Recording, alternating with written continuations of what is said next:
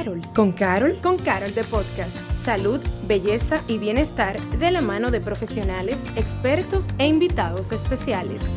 Con Carol de Podcast.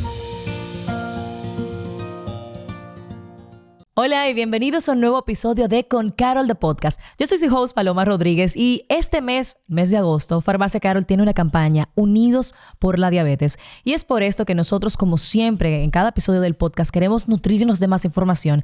Y hoy vamos a estar ah, conociendo a esta fundación que estaremos apoyando durante este mes, que es la Fundación Alivia. Para conocer más de esta y de qué se trata y de qué trabajan, compartimos con María Valesca Pérez, directora de la Fundación. Bienvenida, ¿cómo está? Hola Paloma, muchísimas gracias y gracias a Carol por la invitación. Hablemos un poco de Alivia, esta fundación, eh, hablando sobre todo en este marco de Unidos por la Diabetes. ¿De qué se trata y, en qué trabajan la fundación? Ok, la Fundación Alivia es, bueno, una institución sin fines de lucro que básicamente se enfoca en atender y apoyar a una clase vulnerable que padece diabetes, específicamente eh, la complicación del pie diabético. ¿sí? Em, si bien pues tratamos lo que es el tema de la diabetes eh, per se, pero nuestro foco principal es el pie diabético. ¿Cuándo y cómo nace la Fundación Alivia? Mira, eh, la Fundación Alivia nace hace 15 años, se puede decir. Nuestra fundadora, la señora María Lavicini, eh, junto con el doctor Pedro Mena, pues eh, hace 15 años estaban tratando él en su consulta privada pacientes con esta problemática y pues se dieron cuenta que en el país había una necesidad.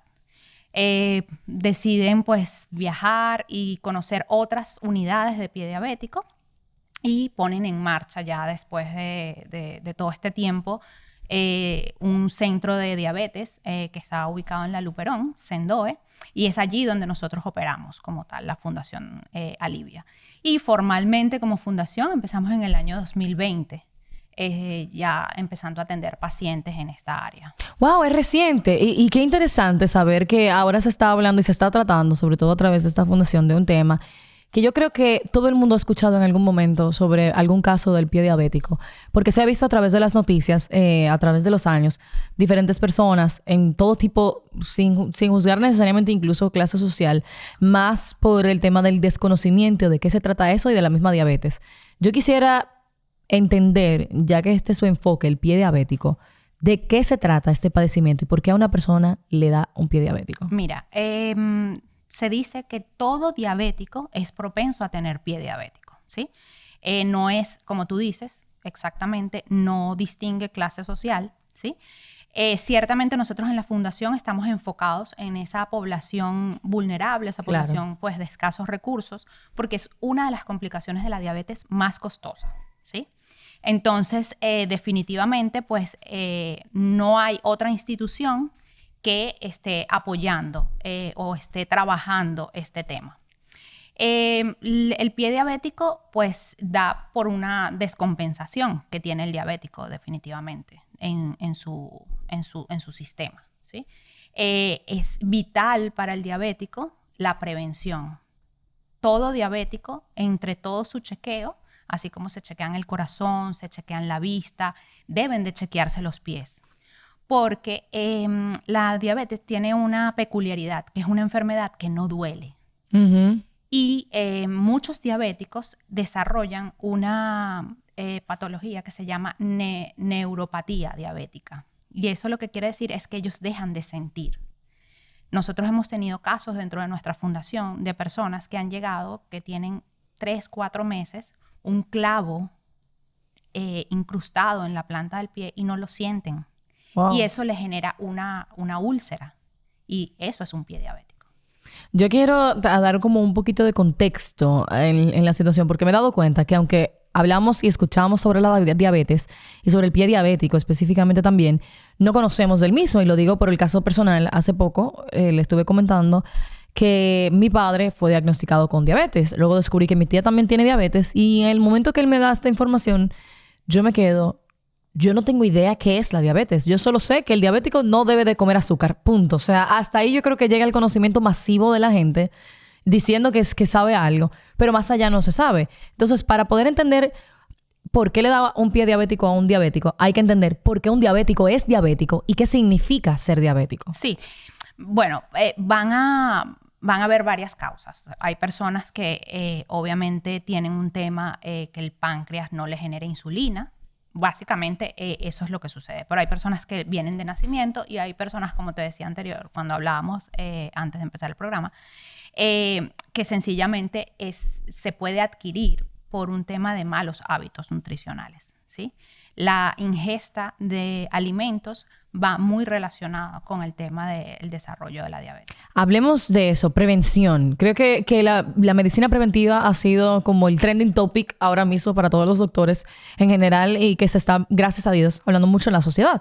Cuando hablamos de que una persona no necesariamente tiene, nace con diabetes o hereda diabetes, sino que puede provocarse una diabetes, ¿Cómo uno puede prevenir? ¿Cuáles son esos alimentos que no nos aportan o que no nos benefician en consumo excesivo eh, a la hora de prevenir la diabetes? Sí, básicamente nosotros lo que le decimos a nuestros pacientes eh, es que, bueno, tener un estilo de vida saludable, eh, una alimentación, pues, donde nosotros les enseñamos a trabajar lo que es el método del plato, donde la porción mayor pues está basada en proteínas, eh, manejamos el carbohidrato, pero de una forma moderada, y pues vegetales, ¿no? Em, jugos con azúcar, por supuesto, no, son recomendados, eh, refrescos, todo este tipo de cosas que el, día a día, quizás por, por, la misma rapidez, nos invita a que es lo más fácil, pero definitivamente son alimentos que no, que no ayudan a, tener un, un, estilo de vida saludable. Hacer ejercicio es muy importante. Eh, caminar todos los días, por lo menos 30 minutos. Tratar de llevar un estilo de vida, saludable o balanceado, más que nada. Correcto. Te, te puede garantizar o te puede al menos dar una alta probabilidad de poder evitar padecer una enfermedad como lo que es la diabetes. Correcto. Yo quisiera entender un poco en números, porque a veces cuando escuchamos las cosas entendemos, bueno, no necesariamente me pase, tengo una un familiar diabético, pero no necesariamente llegue al punto de tener algo como un pie diabético. ¿Qué tasa, eh, qué tan probable es que una persona que tenga diabetes sufra de pie diabético? Mira, el 10% de, la población diabética eh, padece de pie diabético. Y nosotros en el año 2021 realizamos, la fundación realizó un estudio en los cinco principales centros de Santo Domingo que tienen unidades de pie diabético en el país.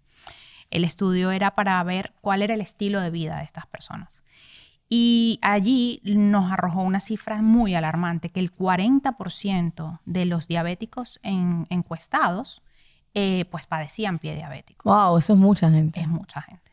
Y en, en, cuanto al pie diabético también se habla de que normalmente, al menos las historias que yo he escuchado, las noticias que he visto, es cuando ya se amputan. ¿Todos los casos de pie diabético se deben de amputar? No, claro que no. Y por eso es tan importante la prevención. Por eso es que eh, nos, nos enfocamos tanto y reforzamos tanto que todo diabético debe de chequearse.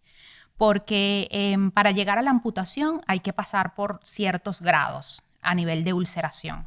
Eh, y pues definitivamente la idea es eh, que si es un paciente que se está chequeando, se está monitoreando, pues no tiene por qué llegar a esto. O sea, no, no quiere decir que todo diabético va a, ser, va, a padecer un pie diabético, sino si no se hace un, verdadero hincapié, pues puedes llegar a, a, padecerlo.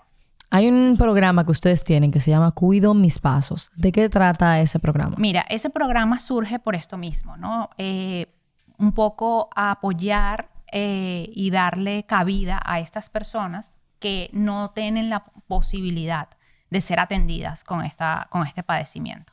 Entonces, eh, nosotros en la fundación los recibimos y pues les brindamos, eh, tenemos dos fases. Una que es para el preventivo, ese paciente diabético que no presenta úlcera, pero igual le hacemos toda una serie de, de estudios, chequeos y pues un seguimiento para que esa úlcera no se desarrolle.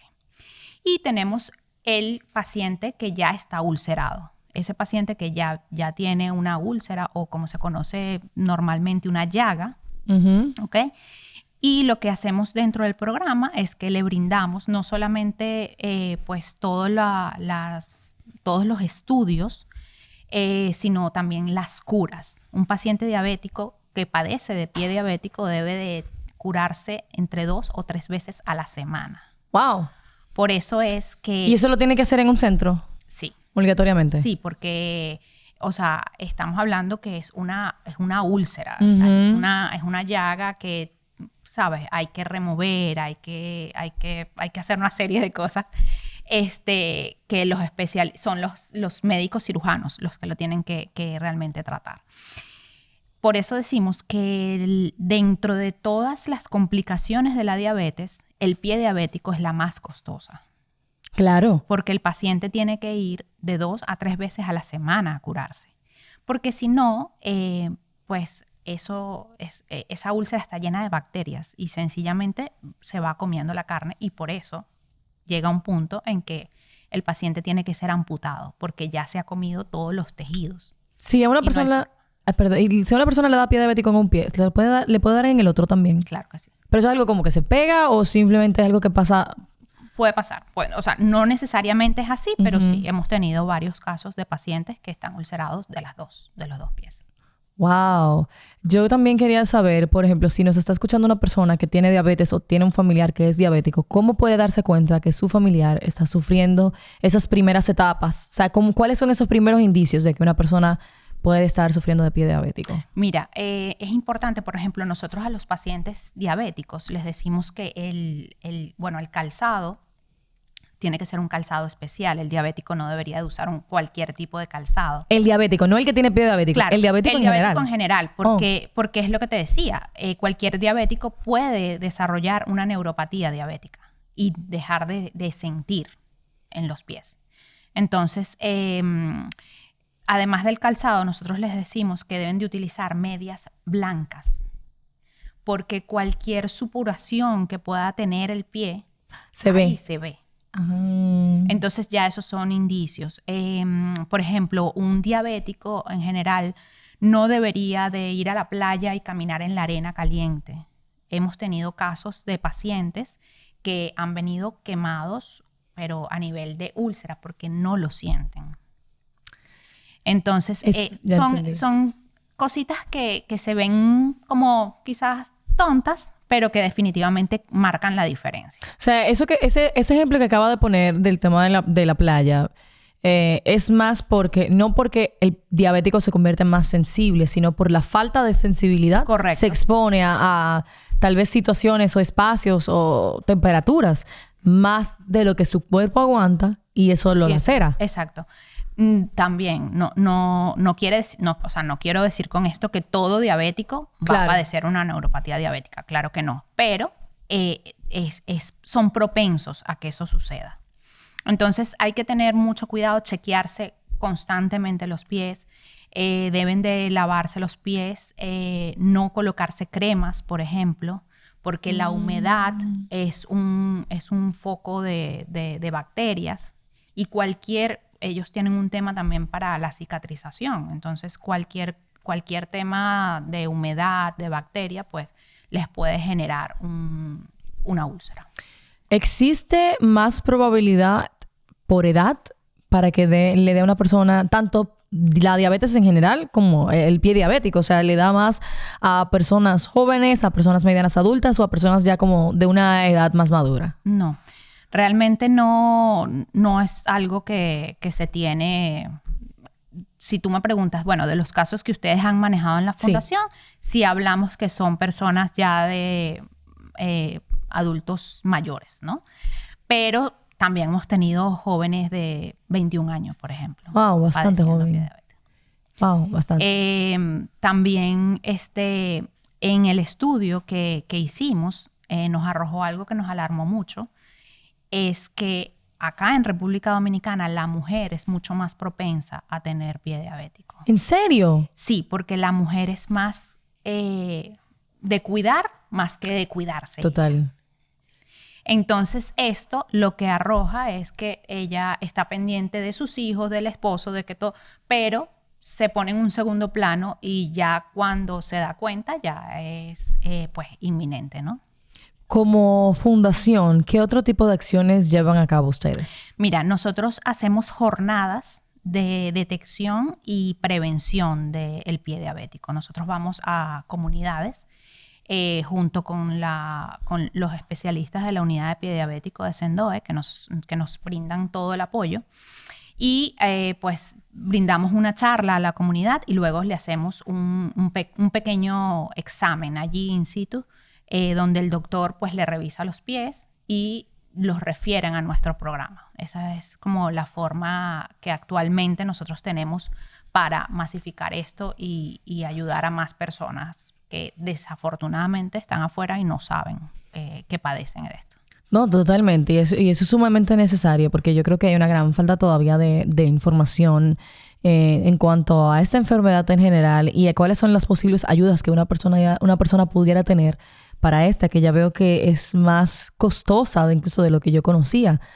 Porque al menos dentro, y ahí volvemos a lo que es el desconocimiento. Claro. Porque uno siempre habla de diabetes y simplemente habla tal vez de no comer azúcar, un chequeo general. ¿Cada cuánto tiempo, cuando hablamos de chequeo, cada cuánto tiempo una persona que ya padece de diabetes debe de hacerse su chequeo general y me imagino que dentro del general debe de estar el pie diabético, ¿correcto? Sí, por lo menos eh, cada seis meses una persona que no tiene pie diabético, pero sí debe de irse a chequear sus, sus pies.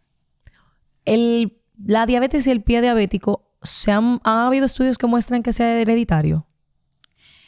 Mira, eh, realmente es de la diabetes sí, sí hay eh, una corriente que dice que, puede ser un tema hereditario, más del pie diabético no. El pie diabético eh, eh, no necesariamente. Eso no tiene ya, no necesariamente hay una correlación de por qué y por, de por qué a algunas personas sí le da y a otras personas no. Exacto. No, realmente es, es por eso, es por un tema también de, del, del manejo del paciente. Aquí es vital, vital que el paciente tenga un compromiso con su enfermedad para no llegar a una amputación. Eh, el, médico, el centro y nosotros como fundación, obviamente ponemos todos los esfuerzos, pero si el paciente como tal no, no pone el mismo empeño, eh, no, no hay mucho que hacer. La fundación es relativamente nueva, pero sé que ya tienen un tiempo trabajando, trabajando bastante.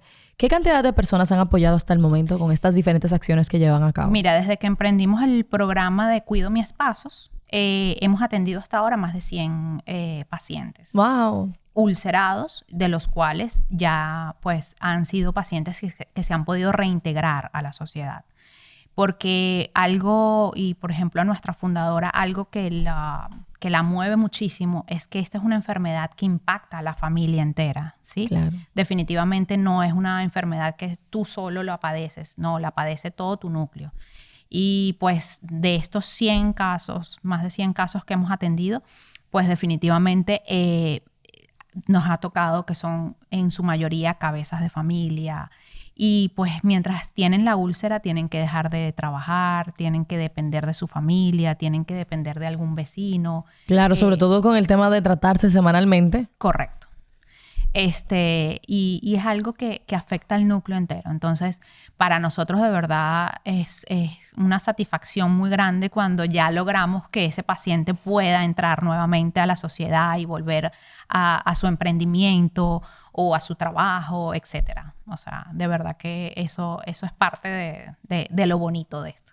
No, la, verdad es que tienen, tienen una fundación muy, muy hermosa. Estamos aquí hablando de la Fundación Alivia, que yo en, sé que hay personas que nos están escuchando que tal vez o padecen de diabetes o tienen algún familiar que tiene diabetes o conocen a alguien cercano que puedan, que, que entienden, puedan necesitar eh, esta ayuda, sobre todo si alguien que conoces que padece específicamente pie diabético, debe dirigirse a la Fundación Alivia.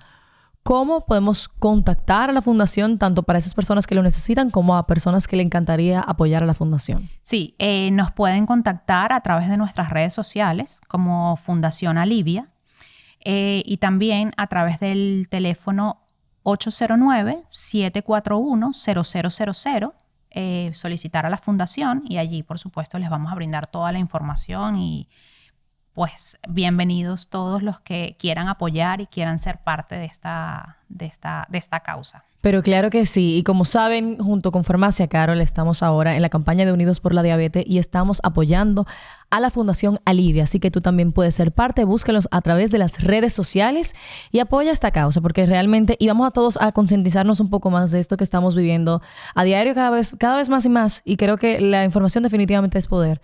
Y el poder de esta información puede salvar vidas. Es así. Muchísimas gracias, María Valesca Pérez, directora de la Fundación Alivia.